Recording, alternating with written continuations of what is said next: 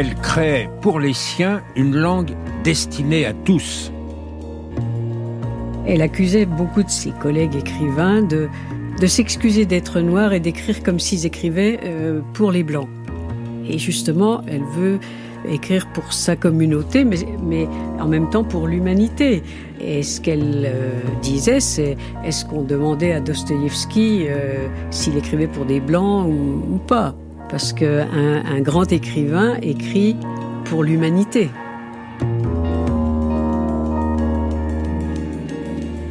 Prénom? Chloé.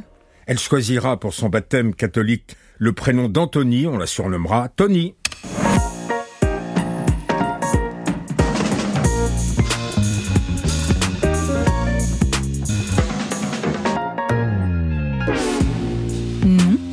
Morrison, le nom de son époux, quitté dès 1964, Date de naissance le 18 février 1931.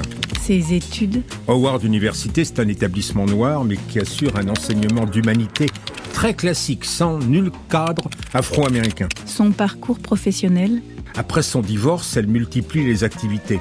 Enseignement à l'université, ce sera bientôt Princeton. Édition, avec une spécialité afro-américaine. Elle va publier Angela Davis, Mohamed Ali. Son premier roman, L'œil le plus bleu, paraît en 1970. Quelles sont ses œuvres principales? La plus connue, Beloved 1987. La plus déconcertante, Paradis 1997. Mais aussi le chant de Salomon, Jazz, Home, Et elle recevra la récompense suprême. le Nobel de littérature, à 62 ans en 1993. Le premier qu'ait connu les Afro-Américains. Et sa mort New York, 5 août 2019. France Inter. Intelligence, service. Jean Lebrun. Sachez, monsieur Lebrun, que tout ce que vous dites est enregistré.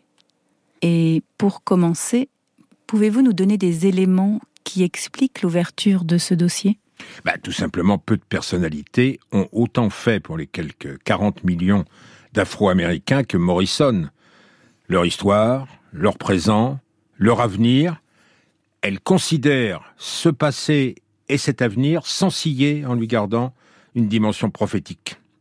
Femme afro-américaine, femme écrivaine aussi, elle a fait sien le point de vue des femmes noires, mais à la fin des fins, elle se veut écrivain, tout court, comme les plus grands. Est-ce qu'on dit que les grands écrivains blancs racontent des histoires de blancs à destination des sols blancs? Ils n'ont pas besoin de dire que leurs personnages sont blancs.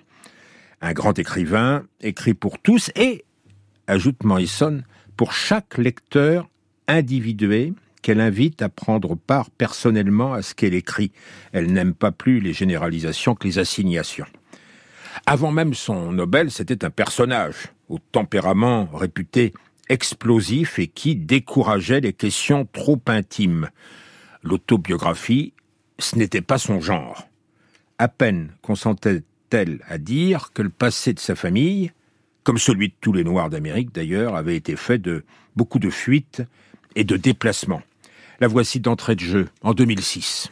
the story of my family's movement from the south to the north. Toute l'histoire, les pérégrinations de ma famille, le fait qu'elle n'ait cessé de quitter le, le sud pour aller vers le nord, c'est très représentatif de toute la population Ah. afro-américaine.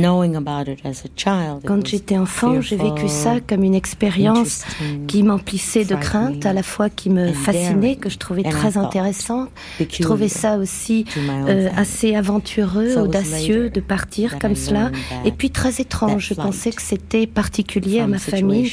Or après, j'ai bien compris que c'était un schéma que l'on was a retrouvait euh, dès lors que ces populations, les Afro-Américains, ont souvent dû fuir des situations intolérables. And twice I made reference Et c'est vrai to qu'à deux reprises, j'ai fait directement référence uh, in my fiction. à ces pérégrinations familiales dans mes œuvres de fiction. Mais est-ce qu'il y avait un leg du Sud dans le comportement de vos parents Des réflexes qui étaient aussi peut-être ceux de la peur? Well, what was interesting in their behavior and contradictory because they Oui, je trouvais leur euh, récit à la fois intéressant et très contradictoire, ce que je décelais dans leur comportement. Bien sûr, ils avaient emporté avec eux toute leur culture, euh, la cuisine du Sud, le langage, le parler du Sud. Mais je me rappelle également très bien que mon père, qui venait de Géorgie, euh, lorsqu'il me parlait de cet État, me disait que c'était le pire endroit où vivre pour un noir. he went back every year ce qui est contradictoire également, c'est que malgré ce que disait mon père de l'État de Géorgie, eh bien, il y retournait chaque année pour rendre visite aux membres de sa famille qui étaient restés là-bas, alors que ma mère euh, me relatait sa jeunesse en Alabama uh, euh, comme euh, une période vraiment idyllique. elle parlait de, de, la nature omniprésente, de ses histoires tissées autour d'elle qui l'entouraient. Or, elle n'est jamais, jamais retournée en Alabama. You have to understand that I was not interested in that legacy. Mais il faut que vous sachiez d'abord que cet héritage ne m'intéressait pas le moins du monde tant que je ne m'étais pas mise à l'écriture. Et euh, moi, ce qui me plaisait, c'était effectivement cet univers familial avec toutes les histoires euh, que l'on se racontait. Mais ce n'est qu'après, lorsque je me suis mise à rechercher dans la littérature ce silence et cette absence que je ressentais euh, de façon très forte qui affectait mon peuple. Et j'ai commencé à vouloir remplir ce silence et cette absence avec mes propres souvenirs. Ainsi qu'elle l'expliquait à Clémence Boulouk, Tony Morrison, avec sa famille, avait donc abouti dans une assez petite ville de l'Ohio, baignée par le lac Erie, Lorraine, 45 000 habitants, pas davantage, et pas de ghetto noir. Une existence euh, apparemment plus tranquille que celle que décriront ces livres. Notre première interlocutrice, c'est Anne-Claude Miel de Prinsac, qui a suivi les enseignements de Tony Morrison, lui a consacré plusieurs livres et parle ainsi de sa famille. Les femmes racontaient les histoires, les femmes élèvent les enfants, euh, et la grand-mère et la mère ont, ont eu, euh, bon, ont transmis la musique puisque sa mère chantait tout le temps, chantait de l'opéra. Euh, elle a été élevée dans cette, dans cette bienveillance, je pense, qui a été donnée par les femmes. Ce que son père lui a donné, c'est le courage de se battre, je crois, la fierté d'être ce qu'elle était, elle dit bien que lorsqu'il a euh, donc euh, viré euh, un homme, un blanc, enfin, il l'a jeté dans l'escalier. pour Tony, c'était la victoire paternelle. Quoi. Son père était un héros. Son père était capable de, de virer de la maison toute personne susceptible de leur faire du mal ou d'apporter euh, le diable à la maison. Et je pense que son père a inspiré le premier personnage de Blues Eye, qui est le père des petites filles. Les deux filles, Claudia et Frida, qui sont euh, Tony, euh, Chloé, Lois et Chloé. Enfin, les deux, à mon avis, sont les deux sœurs qui ont inspiré. Donc, cette famille est une famille, contrairement à beaucoup de famille qui suivront après dans ces romans est une famille euh, solide, avec un père euh, qui veille sur ses filles, qui est là, qui vire d'ailleurs quelqu'un dans l'escalier de la même façon. Et la mère tient son rôle de, femme de maison. Euh, il y a un cadre très, très solide. Mais dans la famille, il ne faut pas oublier qu'il y a un autre roc. Millicent McTeer, notre arrière-grand-mère. Légende souvent citée, elle vivait dans le Michigan. C'était une sage-femme très recherchée. Sa visite dans l'Ohio était fort attendue depuis longtemps parce qu'elle était considérée comme le chef sage, incontestable et majestueux de la famille. Cette majesté était évidente lorsque, dès qu'elle entrait dans une pièce, se produisait quelque chose dont je n'avais jamais été témoin auparavant. Sans qu'on le leur demande, tous les hommes se levaient. Finalement, après une tournée de visite chez d'autres parents, elle est entrée dans notre salle à manger. Grande, le dos droit, s'appuyant sur une canne dont elle n'avait manifestement pas besoin, elle a salué ma mère. Puis, en nous regardant, ma sœur et moi, qui jouions ou restions simplement assises par terre, elle a froncé les sourcils et pointé sa canne vers nous en disant ces petites ont été trafiquées. Ma mère a protesté vigoureusement, mais le mal était fait. Mon arrière-grand-mère étant noire comme du goudron, Ma mère savait précisément ce qu'elle voulait dire. Nous, ses enfants, et par conséquent notre famille immédiate, nous étions souillés, non purs. Ces petites ont été fabriquées, ça veut dire euh, trafiquées, hors des Les canons, l'obsession de la couleur à la poursuite d'on ne sait quelle pureté, comme chez un autre grand écrivain qu'appréciait beaucoup Toni Morrison. Pour ce qui est de l'horreur suscitée par la règle de l'unique goutte de sang, il n'est de meilleur guide que William Faulkner. Par quoi d'autres sont hantés de bruit et de fureur ou Absalom, Absalom? Entre les violences résultant du mariage que sont l'inceste et le métissage, terme ancien mais utile pour désigner le mélange des races, le second est, à l'évidence, le plus odieux. Dans une grande partie de la littérature américaine, quand l'intrigue requiert une crise familiale, rien n'est plus répugnant qu'un rapport sexuel consenti entre les races. C'est l'aspect consenti de ces relations qui est rendu scandaleux, illégal et abject. Contrairement au viol d'esclaves, le choix humain ou, Dieu nous en préserve, l'amour font l'objet d'une condamnation en bloc. Et pour Faulkner, ils aboutissent au meurtre.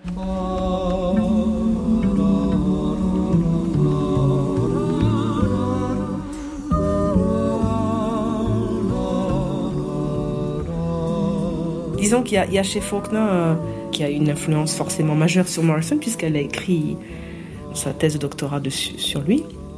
Euh, cette sensation d'être de, plongé dans le cœur de l'horreur et d'avoir du mal à en sortir. Chez Morrison, j'ai toujours eu la sensation d'être plongé au cœur de l'horreur et de toujours pouvoir en sortir.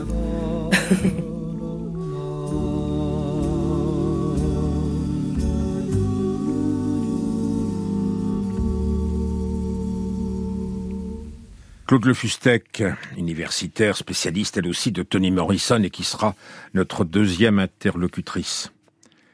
Alors, on disait, euh, pas beaucoup d'autobiographies dans les textes de Toni Morrison. Enfin, on sait, même si elle n'a pas été prolixe sur le sujet, qu'en 1964, elle divorce, qu'elle va consacrer ensuite beaucoup de temps à l'enseignement et à l'édition, pas d'histoire des États-Unis à l'université, professe-t-elle, sans histoire des Noirs en Amérique. Quant aux livres qu'elle publie chez Random House, elle les conçoit comme des instruments de connaissance, de débat, de combat, n'hésitant pas à recourir à de grands noms, Mohamed Ali, Angela Davis. En 1974, elle édite un black book que décrivent quelques-uns de ses nombreux lecteurs.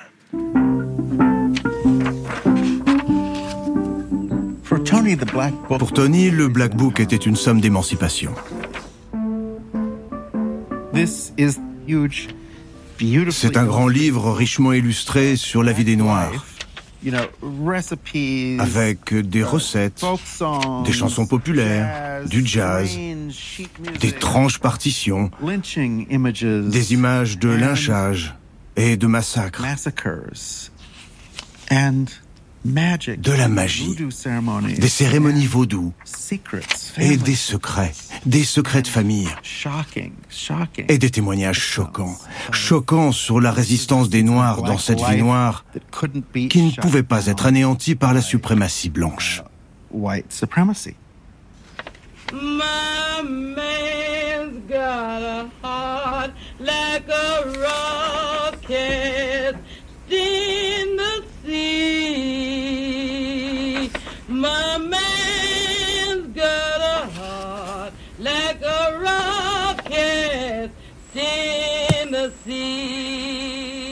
Je suis mère, j'ai un fils. Beaucoup d'Américains prétendent que leur histoire n'a été écrite que par les Blancs. C'est totalement faux. Il n'y a pas d'histoire américaine sans les Noirs américains.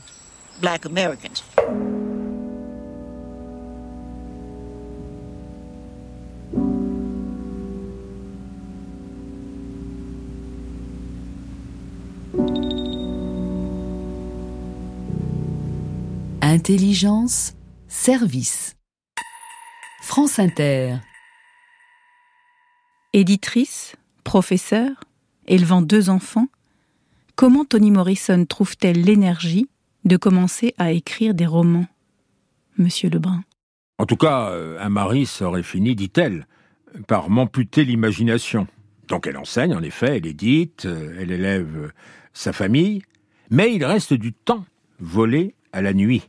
Le premier roman, L'œil le plus bleu, n'a obtenu aucun succès. Il n'importe Anne-Claude Miel de Prinsac.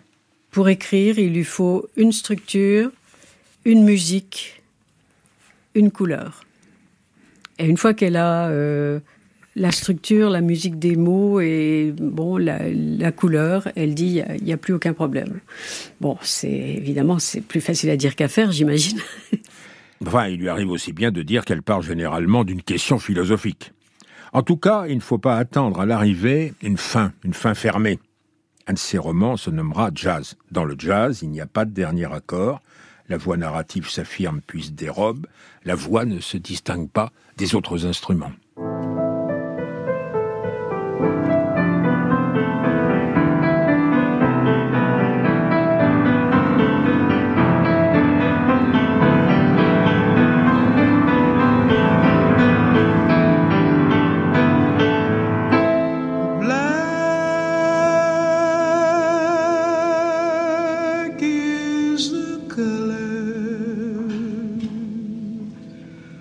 my true love's hair. Is space so soft and wondrous fair.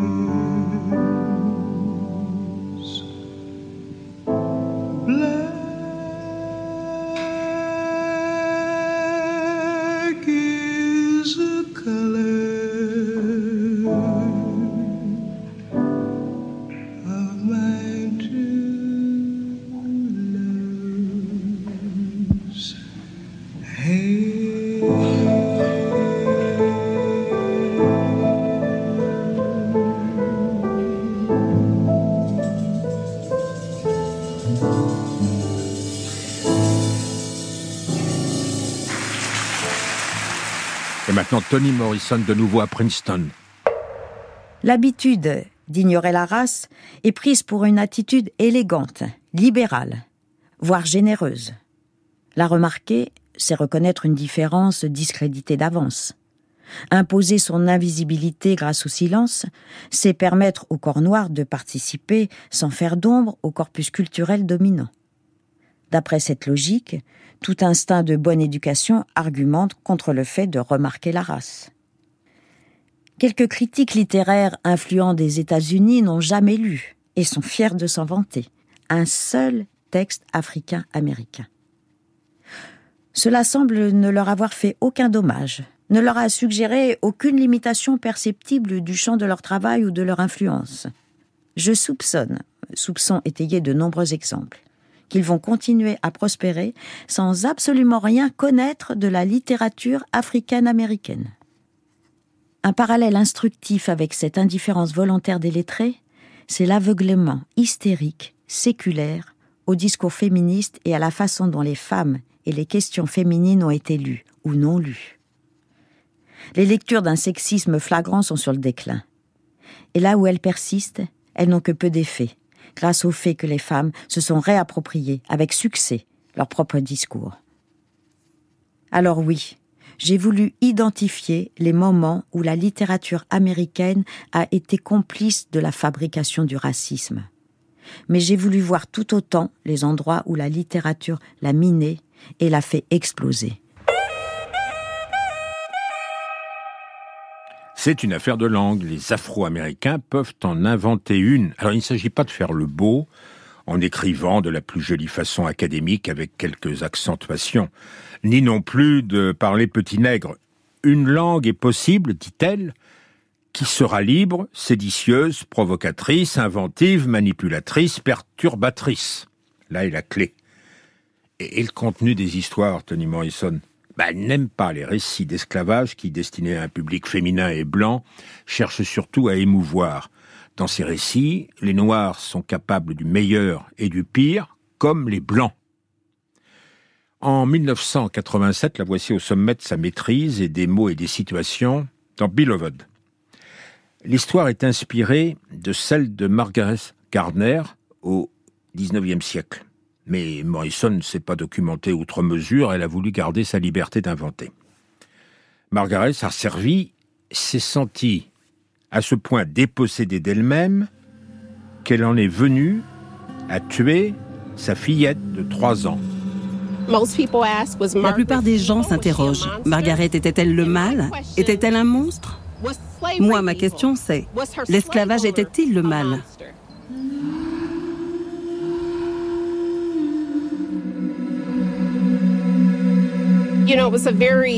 Son existence était vraiment effroyable. Um, uh, elle a commencé à avoir des enfants assez tôt. Et à chaque nouvelle naissance, elle augmentait de façon exponentielle la richesse et le statut de son maître.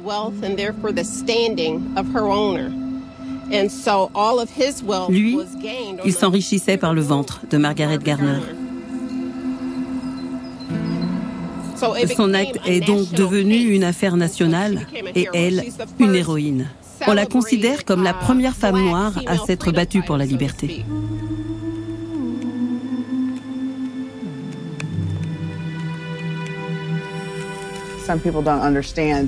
Certains ne comprennent pas qu'on puisse donner la vie à un enfant, puis la lui reprendre. Mais quand l'amour est si fort et la souffrance, la douleur si traumatisante, je comprends qu'on veuille épargner à son enfant de vivre un tel calvaire.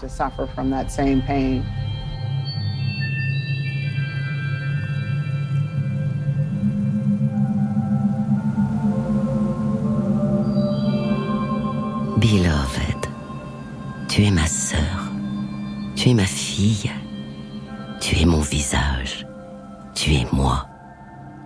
Je t'ai retrouvé, tu es revenu vers moi. Tu es ma bien-aimée. Tu es à moi, tu es à moi, tu es à moi.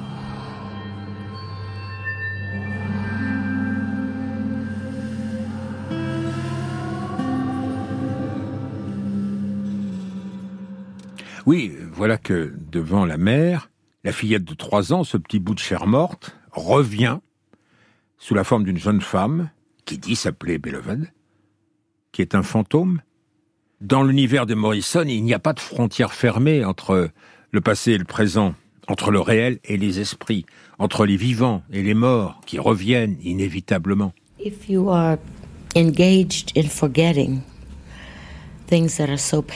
si vous avez décidé euh, d'oublier euh, toutes ces choses si pénibles, c'est une voie. Mais moi, je me suis arrangée dans le roman pour qu'elle ne parvienne pas à oublier précisément.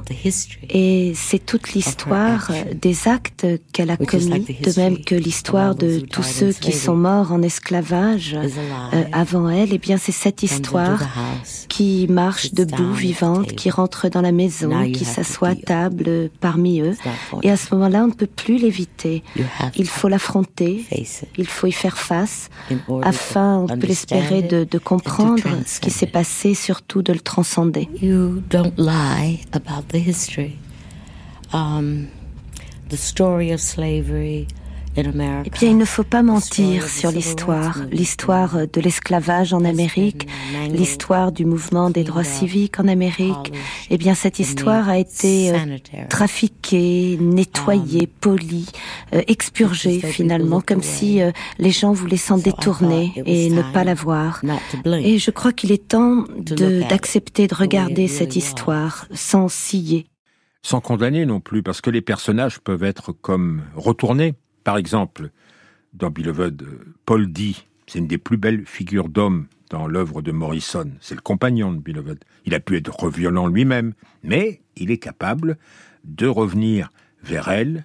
Aucune fin n'est définitive. Claude Le Fustec.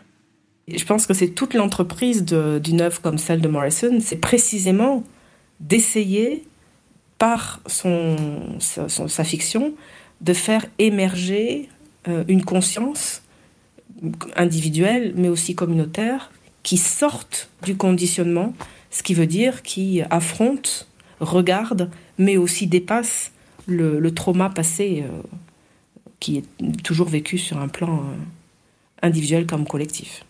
Mais est-ce des hommes noirs qu'elle parle ou des hommes en, général? Des hommes qui, tous, euh, noirs ou pas, ont une volonté perverse de détruire leurs propres rêves Non. Euh, non, elle est. C'est une fiction qui est très belle, je trouve, parce que elle ne reste pas euh, prisonnière de la souffrance. Donc, elle n'est pas non plus, ça n'est pas une fiction euh, qui serait dans la vindicte, du tout.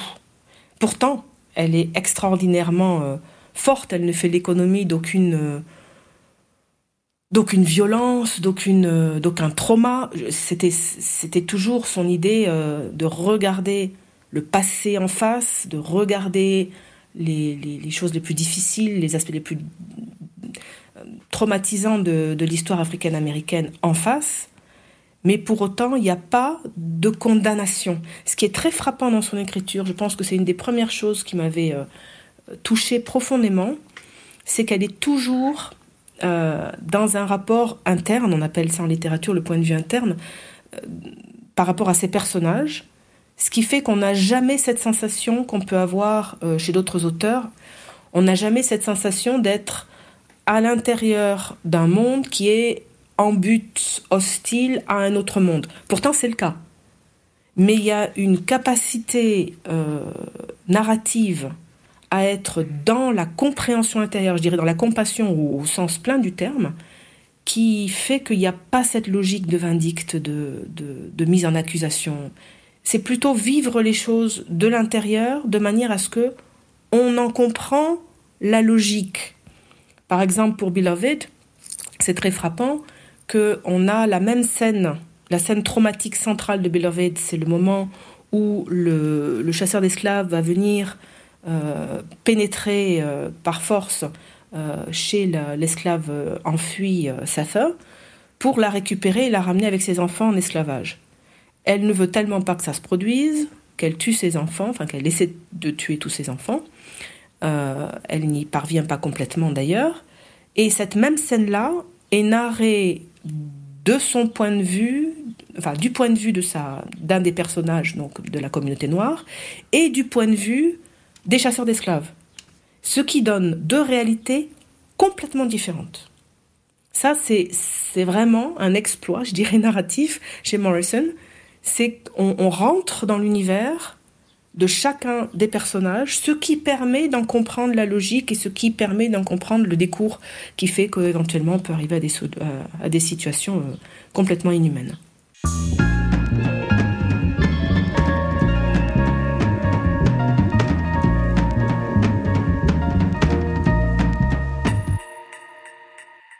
En 1993, Toni Morrison reçoit le prix Nobel de littérature. Mais quelques années plus tard sort son livre Paradise, qui sera mal reçu, qui déconcertera ses lecteurs? Monsieur Lebrun Paradise, Paradis, c'est une histoire emmêlée, euh, composée de multiples entrées. Chacune correspond à une femme. Alors chaque femme qui parle a eu un destin contrarié. Et ces femmes se sont rassemblées. Elles ont cherché, avec les moyens du bord, à échapper à l'aliénation. Elles se sont installées dans un ancien couvent. Chez elles, dans ce couvent, se fait chaque jour du pain frais. En face, les observant avec malveillance, il y a la vieille ville de Ruby, où le four ne fonctionne plus. On n'y consomme plus que du pain dur et des mites rassis. Dans Paradise, elle a mis en scène euh, d'un côté ce lieu euh, euh, presque utopique, en tout cas qui se pose dans son évolution, dans l'évolution des personnages qui l'habitent, en opposition à la petite ville de Ruby en face, qui elle est très clairement dirigée, enfin tenue par une idéologie patriarcale. Ce qu'elle montre bien dans Paradise, en retraçant le parcours des fondateurs de la ville de Ruby, c'est que c'est la transmission d'un discours, enfin d'une histoire qui est l'histoire de la genèse euh, de la fondation de Ruby, transmise de génération en génération, qui acquiert force d'autorité. Et c'est cette autorité-là qui, petit à petit, se fige et va enfermer euh, toute une société, toute une ville en l'occurrence, dans, un, dans une lecture unique qui va ensuite déterminer les rapports entre les uns et les autres, et notamment entre les hommes et les femmes. Et c'est par rapport à ce fonctionnement-là, ou, plus exactement en opposition à ce fonctionnement-là, qu'au couvent s'élabore cette communauté qui va s'élaborer justement pas du tout sur le fond d'une histoire euh, commune, répétée, tout ça, mais au gré des arrivées, un petit peu euh, complètement même euh, au hasard, des, différentes femmes qui, sont, qui ont comme seul point commun c'est d'avoir de fuir leur vie parce que il y a quelque chose de majeur qui va pas relationnellement. Et donc elles arrivent là comme des, des, des, des, réfugiés. Et petit à petit va se construire une vie communautaire. Donc cette vie va se construire dans ce couvent et aboutir à une expérience euh, tout à fait particulière, qui est une expérience de libération en fait de, de, de leur passé euh, traumatique. Euh, donc à Ruby, la ville occupée par des Noirs. Euh, la langue est comme figée. Les révérends qui la dirigent parlent en fondamentaliste. Du côté du lieu des femmes, l'ancien couvent, c'est une langue vivante. Anne-Claude Miel, comme Claude Le Fustec, dit qu'il est temps de faire en France une lecture religieuse de Morrison, laquelle a cours depuis de nombreuses années aux États-Unis. Elle parle des religions, elle essaye de peser les différentes religions auxquelles elle a affaire et voir comment, bon, quelles sont celles qui se rapprochent le plus d'une vision humaine. Et, elle a besoin d'ajouter. Alors le catholicisme américain est peut-être encore plus, euh, comment. Euh, rétrograde peut-être que le catholicisme euh, français. Donc, euh, ce qu'elle refuse, ce qu'elle réfute dans le catholicisme, c'est le, reniement du corps. Et pour Morrison, c'est pas possible. L'incarnation, si, Dieu s'est incarné, euh, comment est-ce qu'on peut admettre que le corps soit rejeté alors que qu'il est censé avoir pris le corps de l'homme pour lui ressembler? Donc il y a une contradiction le protestantisme euh, en Amérique, c'est certain, mais pas qu'en Amérique, il y, a, ce côté moralisateur constant. Hein. On, porte des jugements, et ce qui mène évidemment inéluctablement à l'hypocrisie, puisque, à moins d'être parfait, euh, qui peut juger euh, son prochain? Bon, chez Morrison, bah, il y a la présence des femmes et des femmes qui sont parfois comme dans Paradise, la dernière image du roman, c'est une piéta euh, d'une vierge qui tient euh, non pas son fils, mais sa fille. D'une vierge noire qui tient sa fille, euh, qui est légèrement métisse, avec des yeux verts, enfin qui, qui est très belle apparemment.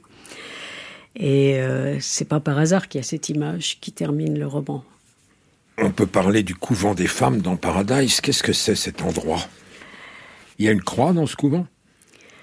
Alors dans ce couvent, il reste, euh, il reste les traces d'une croix justement, les, quand les hommes envahissent le couvent, ils sont choqués par le fait qu'il euh, n'y a pas de croix, ils découvrent pas de croix, mais ils découvrent euh, la trace sur le mur d'une immense croix qui a disparu et la, trace d'un Jésus qui a disparu aussi. Enfin, tout ça était sur un, sur un mur. Et, donc, il y a, y a, euh, y a l'esprit de la croix. Il n'y a pas le bois de la croix. C'est chez les femmes donc que la trace de la croix est visible, de même que dans tous les livres de Morrison, on peut entendre, si on veut l'écouter, un sous-texte biblique.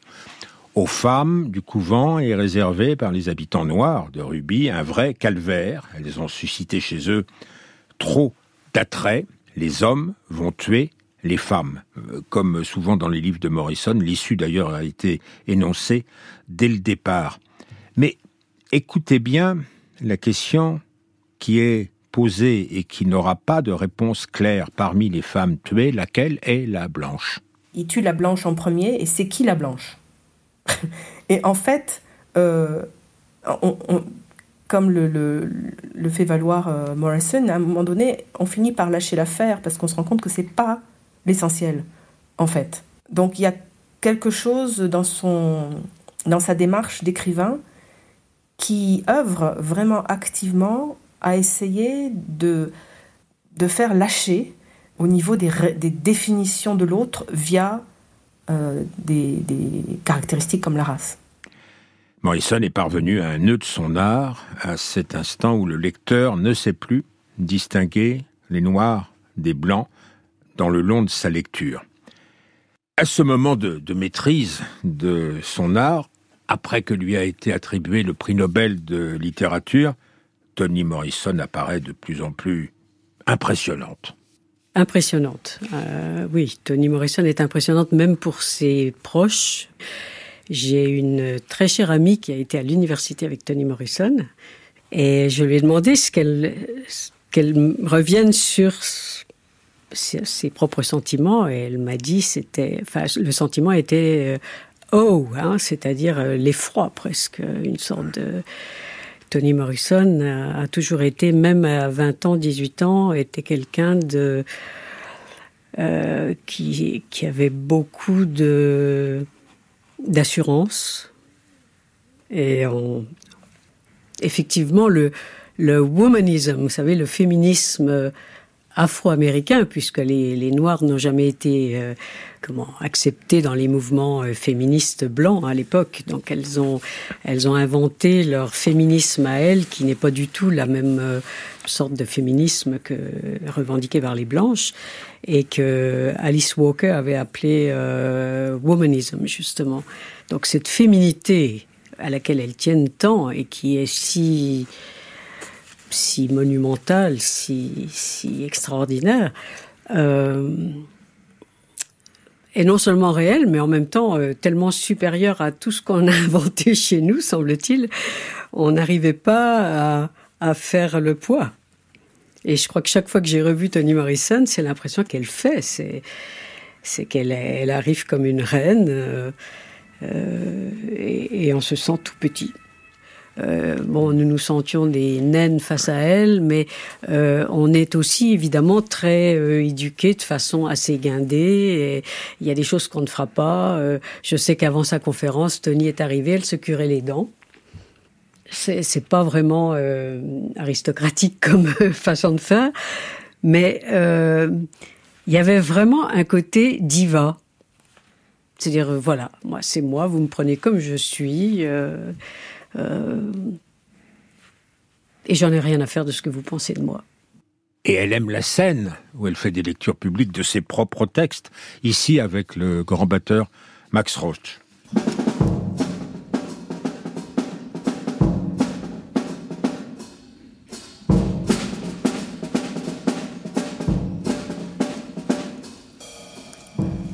Fleet's saliva is bitter. And although he knows this place is diseased, he's startled by the whip of pity flicking his chest. What, he wonders, could do this to women? How can their plain brains think of such things? Revolting sex, deceit, and the sly torture of children. Out here, in wide open space, near a quiet, orderly community tucked away in a mansion, no one to bother or insult them, they managed to call into question the value of almost every woman he knew.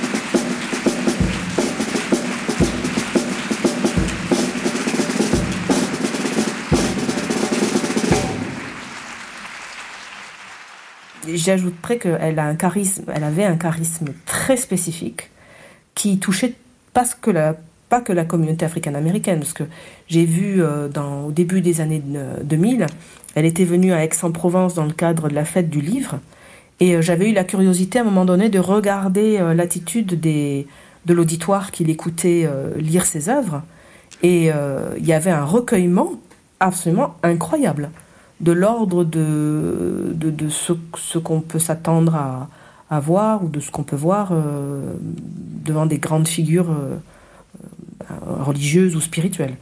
Donc il y avait des gens qui avaient les yeux fermés, qui l'écoutaient lire littéralement religieusement. Donc je pense qu'elle avait quand même un charisme extraordinaire. Donc ça explique sans aucun doute l'impact qu'elle a eu dans la, qu'elle a dans la communauté africaine-américaine et puis au-delà de ce charisme, ou via ce charisme, elle a quand même porté euh, sur le devant de la scène internationale les Africains-Américains. Et ça, c'est une fierté euh, sans nom.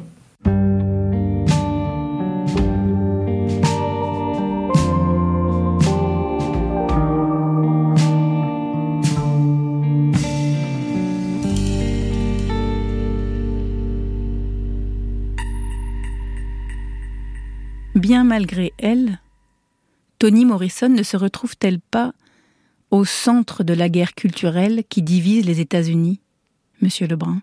Culturel, c'est un grand mot euh, pour un conflit où se disent euh, tant d'idioties. Alors si on revient un peu en arrière, aux années qui ont suivi le Nobel, elle euh, s'y présentait en grand-mère, pleine d'une sagesse acquise à la mesure des souffrances de ses personnages. Mais une surprise va l'attendre ensuite, elle qui jouait à l'oracle. Elle aimait assez les Clinton. Quand Bill avait été accusé de tous les péchés, elle avait remarqué, tiens, il est traité comme un noir, libidineux, et en plus il joue du saxo. Hillary avait aussi sa sympathie. Elle pensait que c'était elle qui sortirait le mieux le pays de l'air bouche. Et c'est Obama qui vint. Elle l'avait d'abord trouvé trop jeune. Elle a fini par le rallier. C'était pour lui un soutien de poids, pour elle un moment important. Please raise your right hand and repeat after me. I, Barack Hussein Obama, do solemnly swear. I, Barack Hussein Obama, do solemnly swear. That I will faithfully execute. That I will faithfully execute. The office of President of the United States. The office of President of the United States. And will, to the best of my ability. And will, to the best of my ability. Preserve, protect, and defend. Preserve, protect, and defend the Constitution of the United States. The Constitution of the United States. So help you God. So help me God. Congratulations, Mr. President.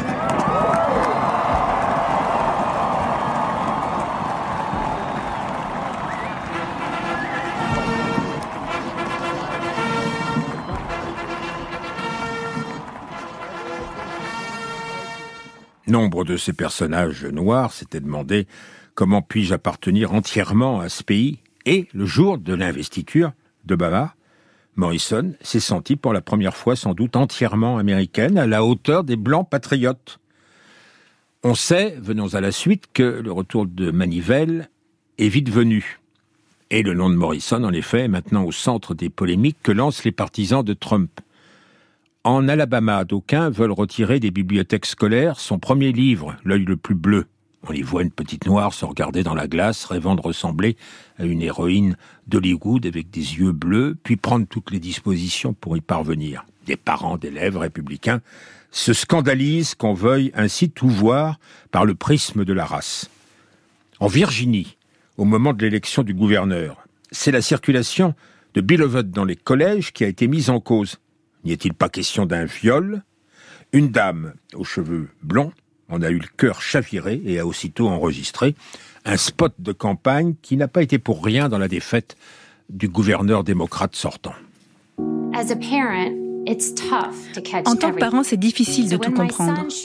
Donc, comme mon fils m'a montré ce qu'il devait lire pour l'école, mon cœur s'est serré. C'était l'un des textes les plus explicites que vous pouvez imaginer. J'ai rencontré des législateurs, ils n'en revenaient pas. Ils en ont même rougi de gêne. Ils ont fait adopter un projet de loi obligeant les écoles à prévenir les parents lorsque des contenus explicites sont enseignés. Ils ont donné la parole aux parents et la possibilité de choisir une alternative pour mes enfants. J'étais tellement reconnaissante. Mais le gouverneur Terry McAuliffe a posé deux fois son veto. Il pense que les parents ne devraient pas avoir la parole. Il l'a dit. Il nous a mis de côté. Glenn Youngkin, lui, il nous écoute. Il nous comprend. La voix des parents compte. Faites comme moi et votez pour Glenn Youngkin. Il a été élu, alors Tony Morrison serait sans doute étonné de tous ces réflexes automatiques. La question, dirait-elle, c'est la langue. La langue est-elle encore euh, vivante ou non, ou est-ce qu'elle est euh, entre les mains de ceux qui veulent en faire un instrument de commandement, qui veulent en faire un instrument qui force l'obéissance? Dans le discours du Nobel, Morrison s'était présenté comme une vieille femme, sage. Il était une fois une vieille femme sage mais aveugle, ou bien sage parce qu'aveugle. Et des enfants venaient éprouver ses qualités et lui posaient cette question. Eh, la vieille était aveugle, alors tu vois pas que nous tenons entre nos mains un oiseau, mais d'après toi, cet oiseau, il est mort ou il est vivant? Et Morrison répondait, C'est vous qui l'avez en vos mains, c'est vous qui déciderez de la vie et de la mort de la langue. C'est vous le lecteur qui aurez le dernier mot. C'était le, tout le but de, Morrison, elle l'a souvent dit, de laisser le lecteur avoir sa part de chemin à faire pour rentrer dans l'œuvre de Morrison. Donc pas tout lui donner, pas tout lui dire, mais que le lecteur, la lectrice ait à donner de soi pour aller à la rencontre du pouvoir de l'œuvre de Morrison.